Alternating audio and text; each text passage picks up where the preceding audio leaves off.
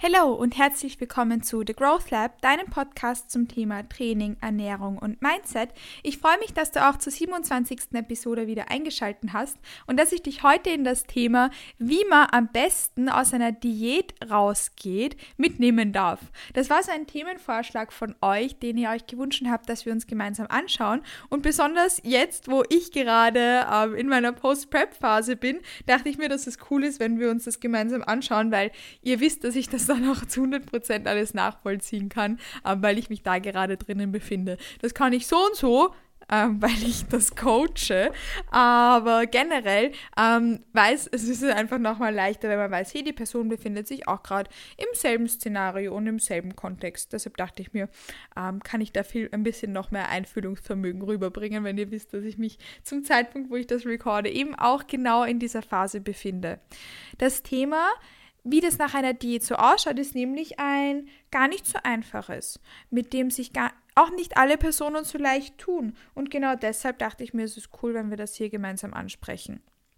Also generell ähm, möchte ich mir in dieser Podcast-Episode mit euch anschauen, wie es eine, wie es beziehungsweise meine präferierte Option ist, nicht nur bei mir selbst, sondern auch bei meinen Kunden und Kundinnen, aus einer Diät rauszugehen, wenn wir da unser Target erreicht haben und was da so passieren kann, welche Szenarien eintreten können und wie wir das am besten mindset-technisch handhaben.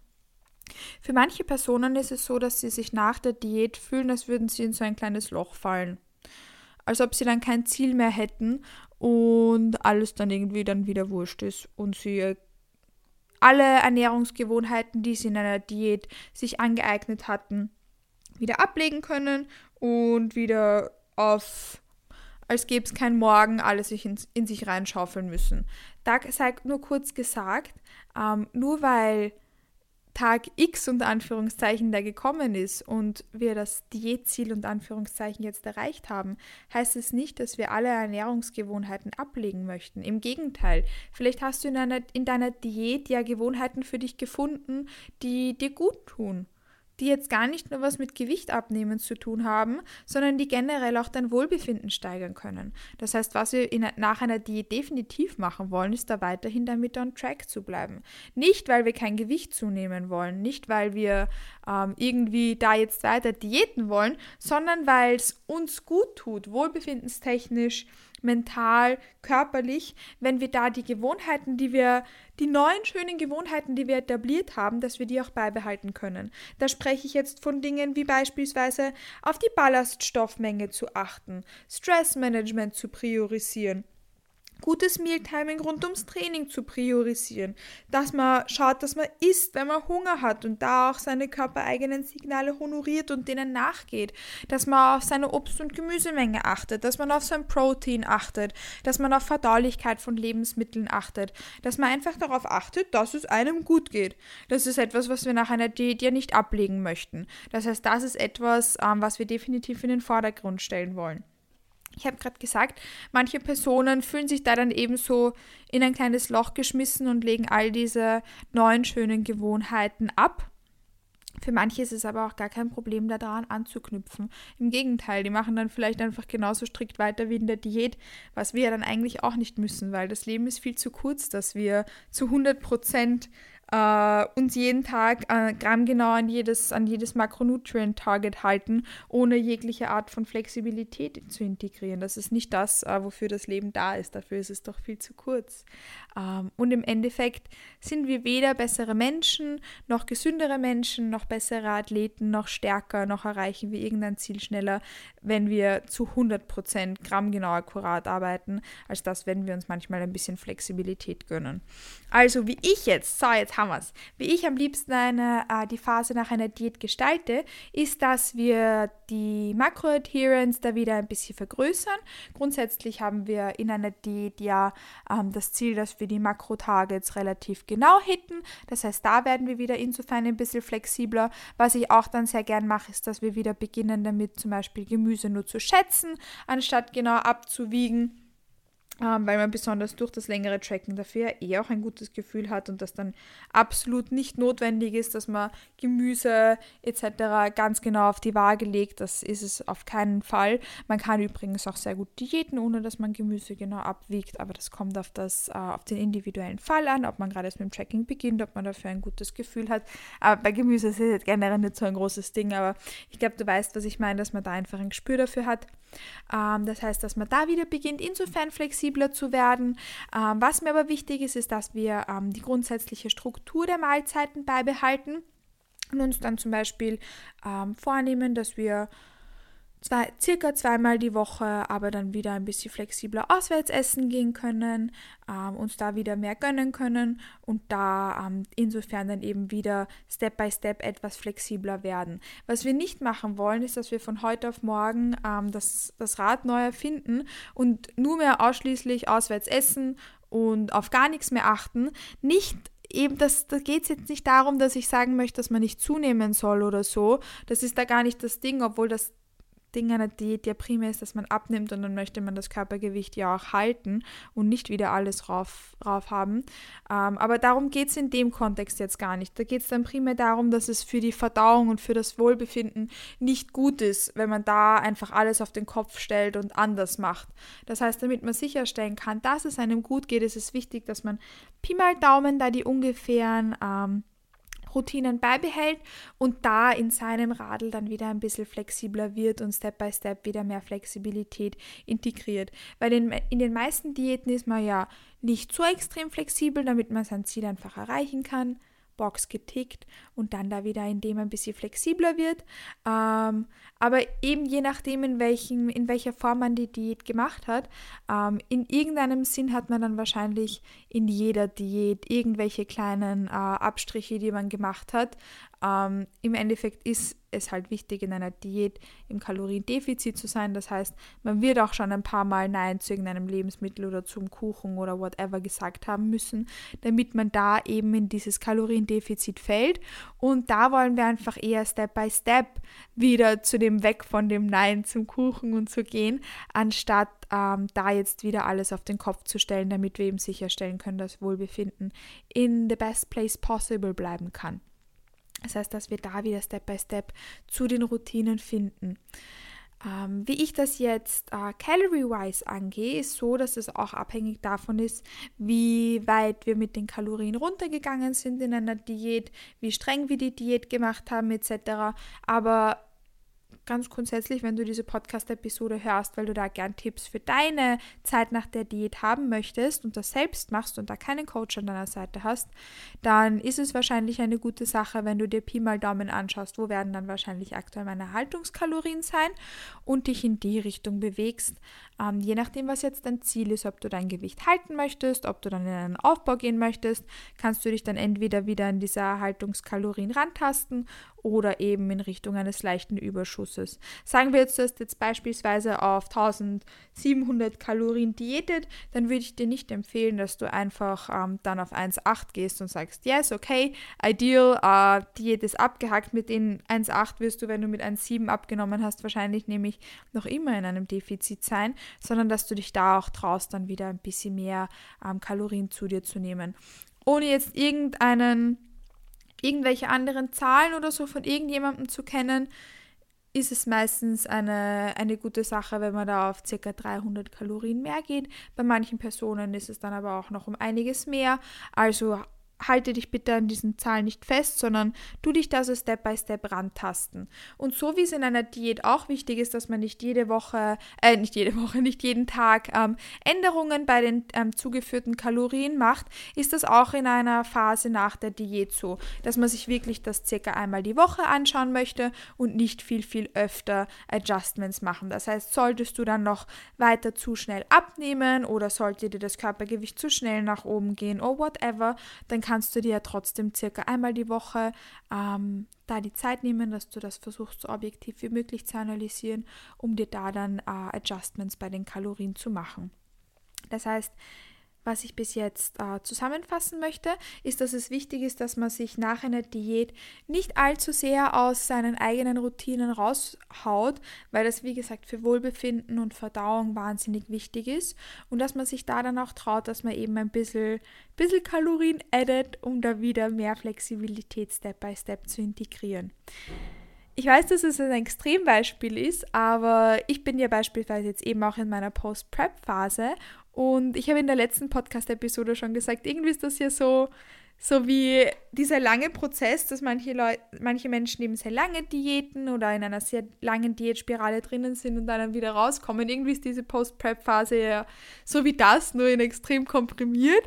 Ähm, dementsprechend kann ich dir da jetzt auch aus, aus sehr direkter Erfahrung noch, noch mitgeben, dass man nach einer Diät eventuell auch erhöhte Hungersignale vom Körper gesendet bekommt und die dann ein bisschen, bisschen rumspacken und ein bisschen off, off sind. Und dass es auch from that perspective wichtig ist, dass man sich an seine Routinen Pi mal Daumen hält, um da ähm, wieder dem, dem Körper ein bisschen mehr vertrauen zu dürfen, sozusagen. Je nachdem, wie lang deine Diät war, kann es nämlich sein, dass dein Körper dir dann eben verstärkte Hungersignale sendet, etc da ist es eben wichtig, dass man nicht allzu sehr eben das Rad neu erfindet und in ganz neue Routinen reinspringt, dass man da seinem Körper auch wieder die Zeit geben kann, ähm, wieder die regulären Hungersignale, Sättigungssignale etc. zu senden.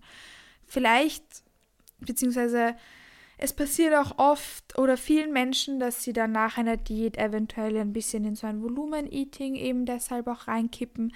Das heißt, was auch wahnsinnig wichtig ist, ist, ist dass du ähm, darauf achtest, dass du deine Obst- und Gemüsemengen gleich lässt und nicht viel, viel größer gestaltest, sondern wenn dann eher vielleicht auch ein bisschen reduzierst, je nachdem, wie viel du in der Diät zu dir genommen hast und ähm, primär auch vermehrte Kohlenhydrate, einfach durch mehr von der Kohlenhydratmenge in deinen Mahlzeiten zu dir nimmst. Das heißt, dass du zum Beispiel die Menge an Haferflocken erhöhst, dass du dir wieder Intra-Workout-Carbs einbaust, wenn, de, wenn du die reduzieren musstest, dass du mehr Reis zu deiner zu deiner Bowl gibst oder whatever. Das heißt, dass du da einfach die Kohlenhydratmengen ähm, von der Kohlenhydratquelle langsam wieder hochschraubst und dadurch dann, dann deine Overall Carbs etc. erhöhst.